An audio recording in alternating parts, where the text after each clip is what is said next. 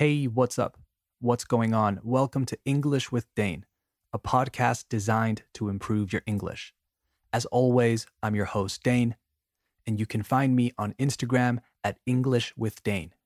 If you want a full transcript of this and all future episodes, send me a message. And if you don't use Instagram, send me an email at englishwithdane at gmail.com. Today's episode is about how to talk about music in English. As you know, I love music. I love playing it, making it, listening to it while I cook, while I'm in the shower, on my way to work, at work, at the supermarket, everywhere. And I'm sure I'm not alone because music is a big part of our lives.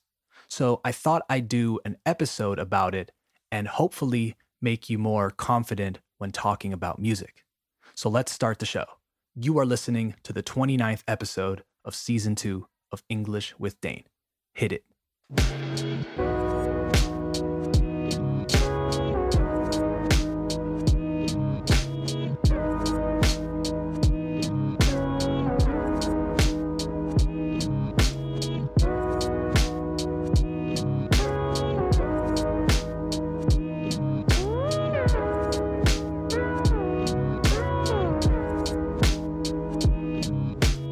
Okay, we have officially started the show, so let's talk music.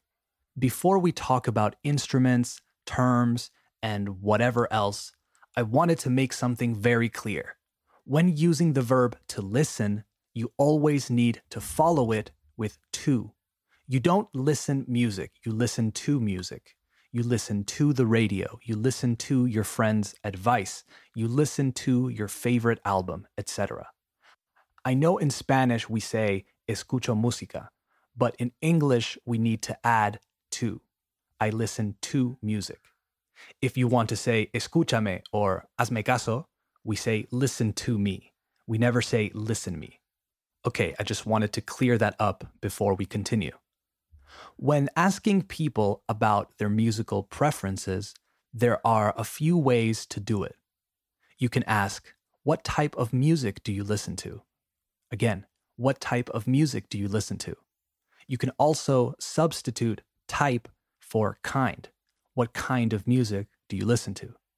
You can also use the expression to be into something. You can ask someone, What kind of music are you into?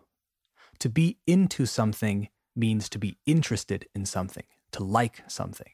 So, again, what kind of music are you into?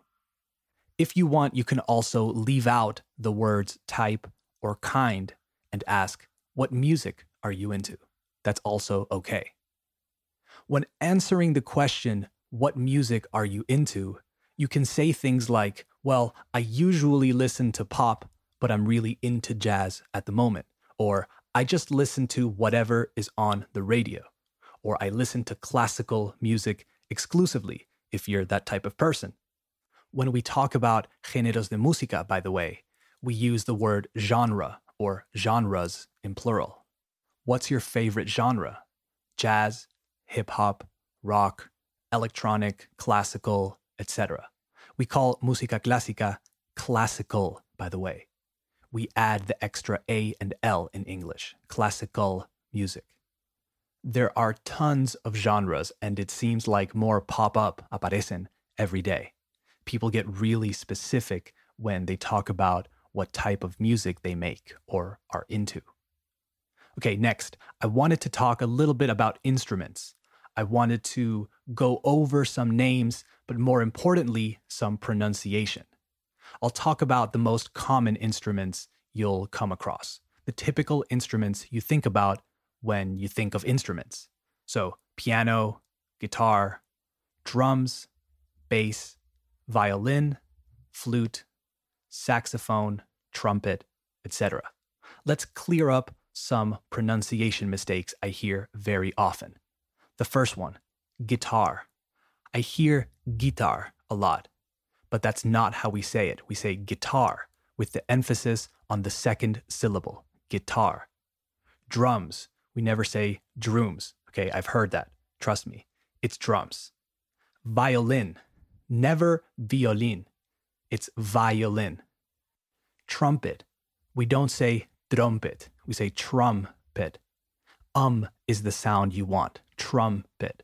I know it's tempting to say trumpet because in Spanish we say trompeta, but practice that um sound. Trumpet.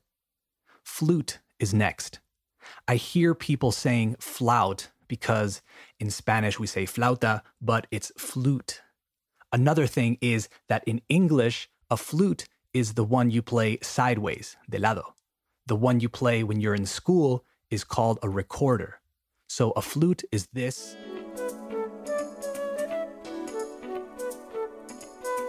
And a recorder is this.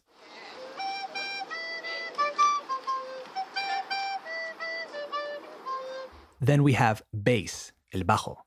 A very common mistake is to say bass. However, a bass is a type of fish. It's una lubina. So saying you play the bass sounds ridiculous. You play the bass. Can you turn up the bass? Subirle al bajo. Can you turn down the bass? Bajarle al bajo. It's too loud. Now that we know how to pronounce these instrument names, let's talk about volume.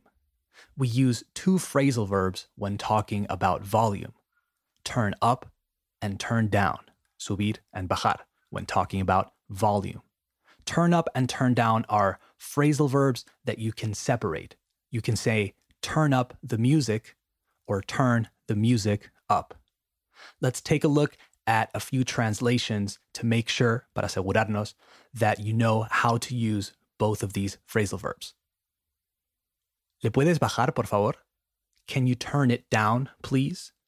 Me encanta esta canción, súbele. I love this song, turn it up. No le subas, don't turn it up.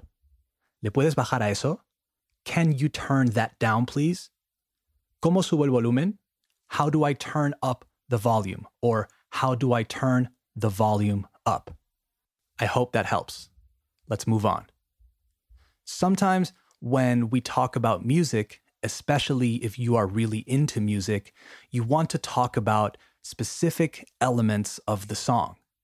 Maybe there's a song you like because you really love something the bass player is doing, or the way the drummer is playing, or maybe because it's the way the singer is performing, etc. Let's take a look at some more specific terms you can use and ways of using them by building a song together. The first one I wanted to talk about is the beat, la base. Maybe you are listening to a hip hop song and the drums sound really cool and you want to talk about that. You can say, I love that beat, me encanta esa base, or ritmo, depending on the context. So let's get a beat going.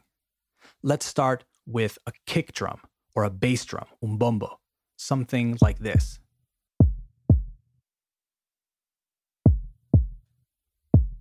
Then we'll add a hi hat, un charles, here in Spain. Now we need a snare drum, una caja, so the listener can really feel the rhythm.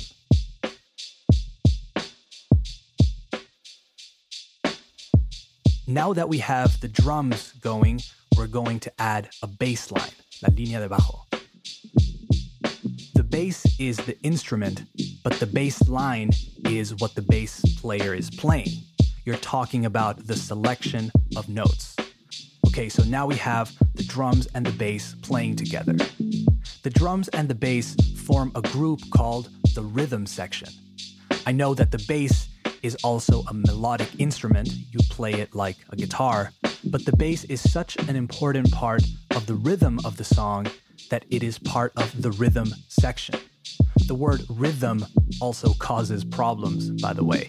Just divide it into two syllables rhythm. Rhythm. It looks more difficult to pronounce than it is. Okay, moving on. Let's add some chords, unos acordes, to go over the beat we made. I'll do this with a piano here and a guitar as well. Now we need a melody or a melodic element something that will make you remember the song, something a little bit catchy, poco pegadizo. Let's do this with an electric guitar.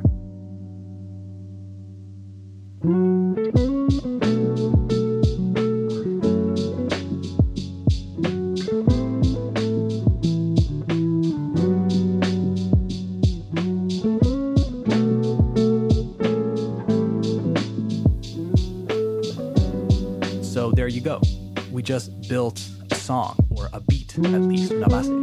Well, there's a lot more work to do, but you get the idea. The idea is there. All right, that's the show for today. I hope you enjoyed it.